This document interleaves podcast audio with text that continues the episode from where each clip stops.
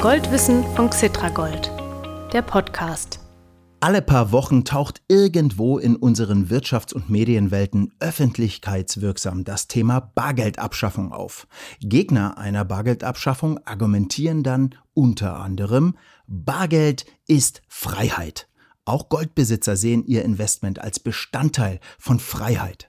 Wie hängt das zusammen? Ist eine Bargeldabschaffung wirklich realistisch und könnte Gold in einer Welt ohne Bargeld wieder zum Zahlungsmittel werden? Diese und mehr Fragen stelle ich in dieser Folge des Goldwissen Podcasts von Xetra Gold, dem Leiter der Kapitalmarktanalyse beim Bankhaus Bader, Robert Halver. Er ist regelmäßiger Gast im Podcast und ich bin gespannt, was er zu diesem kontroversen Thema zu sagen hat. Bitte entschuldigen Sie die für den Goldwissen Podcast nicht ganz so gute Tonqualität von Robert Halver. Er sitzt mir diesmal nicht gegenüber, sondern anderswo mit begrenzten technischen Möglichkeiten. In der nächsten Podcast-Folge wird die Tonqualität dann wieder besser sein. Ich bin Mario Müller-Dofel, der Moderator des Goldwissen Podcasts. Nach dem Interview mit Robert Halver präsentiere ich Ihnen wie gewohnt das Goldkurs Update. Bleiben Sie dann einfach noch kurz dran.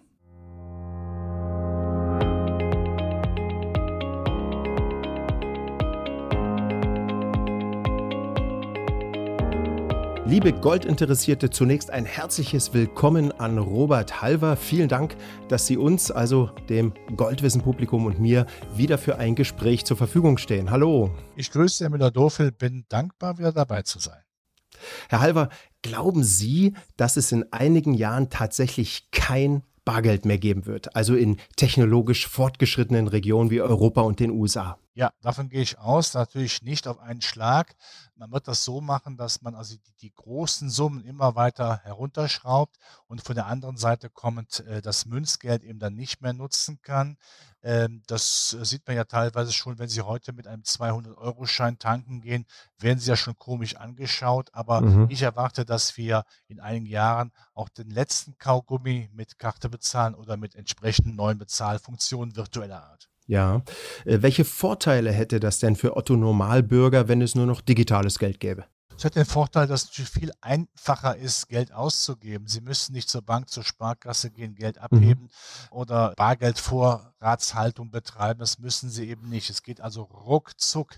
Hat durchaus natürlich rein technisch betrachtet riesige Vorteile, wenn Sie dann davon ausgehen, dass Sie auch noch in Realtime überweisen können, also dass es gar nicht mehr wie früher dann einen Tag dauert, sondern zack da ist, dann ist das natürlich äh, durchaus auf der technischen Ebene auf jeden Fall ein Riesenvorteil. Einfacher geht es dann nicht mehr. Mhm. Und welche Nachteile hätte eine bargeldlose Welt für uns? Man ist natürlich dann überprüfbar, ich sage es mal so, wie die eingemachten, ja. eingeweckten Birnen im Glas meiner äh, früheren Oma. Ja? Ähm, das heißt, sie sind, sie sind im Grunde genommen äh, äh, transparent. Was hat der Halver oder was hat der Herr Müller-Dofel gekauft? Mhm. Aha, mhm. er war im Café, hat äh, Schwarzwälder Kirsch mit Kaffee äh, bestellt, äh, mit viel Zucker. ja. Und dann ist mal etwas lustig formuliert, wenn sie das dreimal gemacht gemacht haben, beim vierten Mal bringt Ihnen die Bedienung das automatisch, ohne nachgefragt zu haben. Ja? Und diese Daten Ihres Konsumverhaltens jetzt mal übertragen auf größere Datenmengen, die kann man dann an die großen Social-Media-Konzerne verkaufen und dann bekommen Sie natürlich oh auch mit, äh, oh äh, mhm. bekommen, das ist relativ einfach festzustellen, was Sie mit dem Geld gemacht haben. Ihr Konsumverhalten ist einsehbar und dann ist das Problem, warum sollte es denn damit stoppen? Wenn man sie erstmal am Wickel hat mit ihrem Konsumverhalten, naja, dann kann man ja auch alle anderen Dinge ihres persönlichen persönlichen Lebens ja auch überprüfen und dann haben wir irgendwann chinesische Zustände und da ist der Herr Müller-Dofel transparent, mhm. ja, wie Klarsichtfolie. Ja, und ich habe gerade gedacht, als Sie gesagt haben, äh, mit dem Zucker in der Schwarzwälder Torte, ne, da kommt dann am nächsten Tag die Krankenkasse und will höhere Beiträge haben, weil ich mich zu zuckerhaltig ernähre. Oder wie läuft das dann? Richtig, da kann man ja sagen, also äh, laut Ihres Konsumverhaltens deutet einiges darauf hin, dass Sie zu viel Zucker zu sich nehmen oder meinetwegen ja. einen Shoppen Wein trinken. Nicht Sie persönlich, Sie wissen, wie ich es meine, aber generell äh, betrachtet. Und dann äh, kann man die Daten natürlich auch verkaufen. Da kann man ja ganze äh, Strukturen äh, eines Menschen, Kaufstrukturen, Denkstrukturen, Verhaltensstrukturen eines Menschen auflisten. Mhm. Und dann, ähm, äh, man hat ja früher mal äh, gesagt, Datenschutz, da müssen wir aufpassen, aber die technischen Möglichkeiten, die geboten werden, werden, wenn wir ehrlich sind, auch alle genutzt. Ja, sieht so aus. Äh, dennoch, Herr Halver, ich staune ein bisschen, dass Sie so festgelegt sind, dass Sie also wirklich sagen, in ein paar Jahren ist das mit dem Bargeld vorbei, weil ich war gerade auf der Seite der Bundesbank, auf der Website der Bundesbank und da habe ich auch ein Zitat gefunden eines äh, Bundesbankvorstands, der hat gesagt, Bargeld ist geprägte Freiheit. Also das sagen die sogar bei der Bundesbank. Warum sind Sie sich dennoch so sicher? Die Worte höre ich wohl, allein mir fehlt der Glaube. Natürlich kann man das jetzt sagen und äh, natürlich weiß die Bundesbank, dass Bargeldhaltung in Deutschland ja ein hohes Gut ist. Ja, ähm, das ist einfach Bargeld äh, ist etwas, was die Deutschen schätzen. Das ist in Schweden zum Beispiel anders der Fall mhm. oder mhm. äh, in Holland. Und ich, es kann durchaus sein, dass in einer gewissen Zeit Bargeld noch machbar ist. Aber es könnte auch sein, dass dann der freundliche Tankwacht sagt, okay, Sie wollen bar bezahlen, da muss ich Ihnen leider eine kleine Gebühr abnehmen, denn Sie wissen ja, ja das Bargeld muss ich sammeln, das muss ich zur Bank bringen, da gibt es dann vielleicht, brauche ich ein Safe äh, in der Zwischenzeit, dann besteht die Gefahr von Überfällen, ich brauche Sicherheitspersonal. Und so werden Sie also quasi gezwungen, gezwungen, früher oder später eben auf Ihr Bargeld zu verzichten, weil einfach die Kaufsumme zu teuer ist. Ja, jetzt äh, hört man dieses, diesen Satz äh, mit der Freiheit, den hört man auch oft im Zusammenhang mit Gold. Ja? Also Gold ist finanzielle Freiheit zum Beispiel. Was könnte denn eine Bargeldabschaffung für Gold bedeuten? Ja, die Frage ist, ob man dann den äh, Menschen ja grundsätzlich gewähren möchte, dass sie Gold zu Hause haben. Ich sag mal im Keller, hinter, hinterm Schnaps oder hinter den berühmten, äh, wie eben besprochen worden ist, äh, die eingeweckten Birnen oder Apfel im Glas. ja, äh, weil damit ja, weil damit ja, äh, äh, ja. Kunde, Kunde X oder Kundin Y sagen kann, naja, wenn es kein Bargeld mehr gibt, dann kann ich vielleicht, habe ich vielleicht eine Ersatzbefriedigung. Mhm. Äh, dann gebe ich dem Arzt, mit Zahnarzt meines Vertrauens, das weiß ich, für eine Zahnreinigung mit, mit, mit äh, Entfernung von Plaque und äh, äh was weiß ich, Bohren, Karies, kriegt er halt, weiß ich, eine, eine, Viertel, eine Viertelunze. Dann ist das ja auch im Grunde genommen ein Tauschgeschäft. Also man wird ja nicht Stopp machen. Oder man ja. sagt, äh, liebe Bundesbürger, äh, liebe EU-Bürger, liebe Weltbürger, ihr dürft selbstverständlich Gold haben, aber es muss äh, ähm, entsprechend dann auch gelagert werden und ihr müsst natürlich angeben, was ihr habt. Hier ist kein mhm. Goldverbot, das glaube ich nicht. Das, äh, ich glaube nicht, dass man äh, ein Goldverbot erhebt nach dem Motto, äh, so jetzt muss der Halve mal bekannt geben, ob und wie viel Gold er hat oder Edelmetalle, generell Platin, was es noch gibt, Silber. Aber das haben, sagen, Herr, Halver, haben Sie das alles? Haben Sie das alles? so ich, viel Metall. Ich hab, ich, na, also nicht so, nicht, dass Sie denken, ich wäre Onkel, Onkel Dagobert, der auf seinen Dukaten sitzt, da habe ich nichts mit gemeint, aber ein bisschen habe ich auch, klar. Mhm, mhm. äh, auch nicht zu Hause, sondern äh, äh auch äh, bei einem Kreditinstitut äh, äh, im Safe. Es macht ja keinen Sinn, dass man die eine Freiheit aufgibt, die andere Freiheit aber aufmacht. Dann könnte man auch sagen, wie das ja nach dem Zweiten Weltkrieg der Fall gewesen ist, was mein Opa mir erzählt hat, dann kann man auch mit Zigaretten oder Schnaps bezahlen. Nein, es soll schon so sein, dass die Menschen grundsätzlich bargeldlos bezahlen mit ihren virtuellen Zahlmöglichkeiten, damit man mhm. nicht durchflutscht, damit man auch, natürlich das Argument des Staates ist ja immer, da gibt es keine Schwarzarbeit mehr, da gibt es keine Steuerhinterziehung mehr, keine Drogenkriminalität mehr. Das sind die offiziellen Argumente, die aber ja eigentlich nur vorgeschoben sind, weil man einfach haben möchte, dass die Menschen transparent sind. Absolut, ja. Würden Sie den Anlegerinnen und Anlegern empfehlen, mit Blick auf ein Bargeldabschaffungsszenario heute schon Goldwertpapiere, ja, so sicherheitshalber, ne? also Goldwertpapiere zu kaufen, die mit physischem Gold hinterlegt sind oder vielleicht auch Münzen? Oder wäre das übertrieben?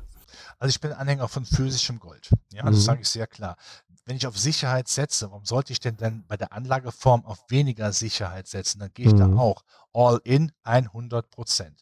Und es gibt auch den einen oder anderen, äh, der hat äh, verbriefte äh, Wertpapiere und die Goldbestände lagen aber noch nicht mal in Europa, sondern in anderen Kontinenten. So ist die Frage an Sie. Die können Sie selbst beantworten oder auch nicht, weil es eine rhetorische Frage ist. Mit welcher habe ich überhaupt noch die Chance, in einer Krisensituation mein Gold aus Australien herzubekommen. Natürlich nicht. Und wenn ich dann mit einem Papier dann äh, hier äh, winke, das ist so viel wert wie, ich sag mal, äh, in der Zeit der Hyperinflation nach dem Ersten Weltkrieg ein 1 Milliarden äh, Reichsmarkschein, nämlich ja. gar nichts, weil ich dafür nichts ja. mehr kriege. Und das ist eben die, die, die Wichtigkeit. Es suggeriert, naja, wunderbar, man hat die Fungibilität auf der einen Seite, dass man sofort die Liquidität hat, aber es ist hinterlegt mit, mit, mit äh, physischem Gold. Da müssen Sie im Entfernten, im, im Extremfall auch rankommen. Darum geht es. Ja, genau. Also bei Cetra Gold, das ist ja ein äh, Wertpapier mit physisch hinterlegtem Gold, da ist ein bisschen anders, da liegt das Gold nicht so weit weg. Da liegt es in Frankfurt, meine ich, in einem genau. Tresor. Das ist jetzt ein bisschen besser. Ihnen? Jetzt habe ich Ihnen damit einen Stallpass geliefert. Schön, dass Sie selbst, selbst noch gesagt Das ist etwas, wo ich sagen kann, da komme ich ran, das liegt vor der Haustür, das ist okay. Ja. Aber äh, im Ausland, irgendwo, ja, also das macht keinen Sinn. Aber in dem Falle ist das absolut okay. Mhm. Können Sie sich denn vorstellen, Sie hatten es gerade schon so vielleicht ein bisschen spaßeshalber angesprochen, ne, also dass, dass man Gold äh, zum Beispiel mit Gold beim Zahnarzt bezahlt. Aber können Sie sich wirklich vorstellen, dass in unseren Breitengraden hier in Krisenzeiten mal wieder Gold als Zahlungsmittel so ein bisschen etabliert wird? Nicht offiziell, das ist nicht klar. offiziell. Aber, mhm. aber, als Tauschwirtschaft, ja. Äh, ich meine, äh, ich komme ja, ich habe ja einen rheinischen Hintergrund, wie man mir anhört, äh, auch einen landwirtschaftlichen. Mein Opa hat mir erzählt, ich habe es damals als kleiner Bub noch nicht verstanden, aber heute kann ich es ja rekapitulieren, ich weiß, was er meinte. Er sagte mir, ich auch lange nachdem die D-Mark eingeführt worden mhm, ist, ja, mhm, mhm. gab es noch diese Tauschwirtschaft, weil man der neuen Währung zunächst mal nicht vertraut hat. Ja? ja. Ähm, so, und da gibt es ja auch Inflationsszenarien. Warum sollte ich denn ein wertvolles Gut? Und äh, ein wertvolles Gut ist, hat mein Opa auch mal gesagt, ist etwas, was er weder essen oder anfassen kann. Ja? Dann hat es einen realen Wert. Warum soll ich das dann abgeben für eine Baumwollwährung oder für äh, eine Papierwährung, die im Grunde genommen ja einen Materialwert von 0,00 hat, ja, äh, und wo die Angst besteht, hohe Inflationierung, dass also dieser Wert kaputt gemacht wird. Da ist man nur bereit, dass man Reales gegen Reales eintauscht. Also mhm. den Sack mhm. Kartoffeln gegen die Zahnarztbehandlung, die Zahnarztbehandlung gegen ein bisschen Gold. Ja, also so wird das, könnte es dann ablaufen, wenn eine Krise zunimmt. Und die Menschen sind immer klug gewesen. Die wussten immer, was sie, äh, was sie taten. Und diejenigen, die dann besonders clever waren, die haben in Krisenzeiten nur gesagt, ich gebe doch mein wertvolles Gut nur gegen ein wertvolles anderes Gut auf. Mhm. Ja, also ich persönlich kann mir auch sehr gut vorstellen, dass es in 10, 20 Jahren kein Bargeld mehr gibt. Denn die Digitalisierung, das wissen wir alle, schreitet sehr schnell voran und äh, gerade auch die jungen Leute heute, die hängen weniger am Bargeld als, als Herr Halver, wir älteren Generation. Ja. Ähm, mir gefällt das nicht, das gebe ich zu. Einige Gründe, das. Ja, auch nicht. Äh, Sie haben einige Gründe genannt. Da kann man noch viel, viel tiefer gehen, aber das wollen wir heute mal lassen. Herr Halver, ganz, ganz vielen Dank, äh, dass Sie uns hier wieder Hintergründe beigebracht haben über bargeldlose Welt und äh, schauen wir mal, was passiert. Also ganz, ganz vielen Dank für dieses Gespräch und bis zum nächsten Mal. Bitte, sehr, hat viel Spaß gemacht. Alles Gute. Liebes Publikum, nach ein paar Sekunden Pause gibt's das Gold Coast Update für Sie.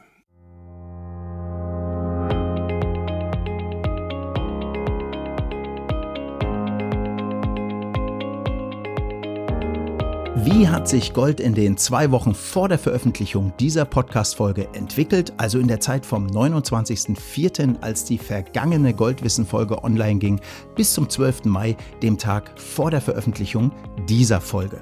In dieser Zeit ist der Börsenkurs für die Feinunze Gold, also für 31,1 Gramm, um 2,6 Prozent auf rund 1845 US-Dollar gefallen.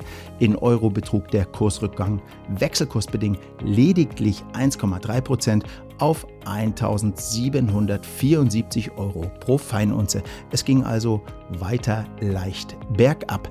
Den Hauptgrund dafür sehen die meisten Marktbeobachter vor allem in den steigenden Zinsen in den USA, denn steigen die Zinsen wenden sich unter anderem etliche Goldanleger Kapitalanlagen mit Zinserträgen zu.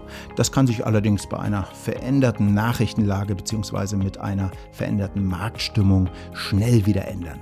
Betrachten wir den Preis für die Feinunze Gold über die vergangenen zwölf Monate, steht in Euro immer noch ein rund 17-prozentiges Plus zu Buche. In Dollar allerdings beträgt die Performance mittlerweile nur noch ein bisschen mehr als 0%. Ja, ganz schön happig, was Wechselkursveränderungen Kursänderungen ausmachen können. Der Fünfjahresrückblick zeigt in Dollar rund 50% plus und in Euro sogar 56% plus. Wie geht es nun weiter? Das weiß natürlich niemand genau. Etliche Marktbeobachter meinen, dass das Aufwärtspotenzial beim Goldpreis deutlich höher ist als das Abwärtspotenzial. Sie begründen das weiterhin mit der hohen Inflation. In den USA ist die Kaufkraft des Dollar mittlerweile um über 8% niedriger als vor einem Jahr. In Europa läuft das ähnlich, wobei es hier große Länderunterschiede gibt. In Tschechien liegt die Inflation sogar bei rund 14% Schauen wir mal, wie es weitergeht. Den Goldpreis stützen hohe Inflationsraten in jedem Fall.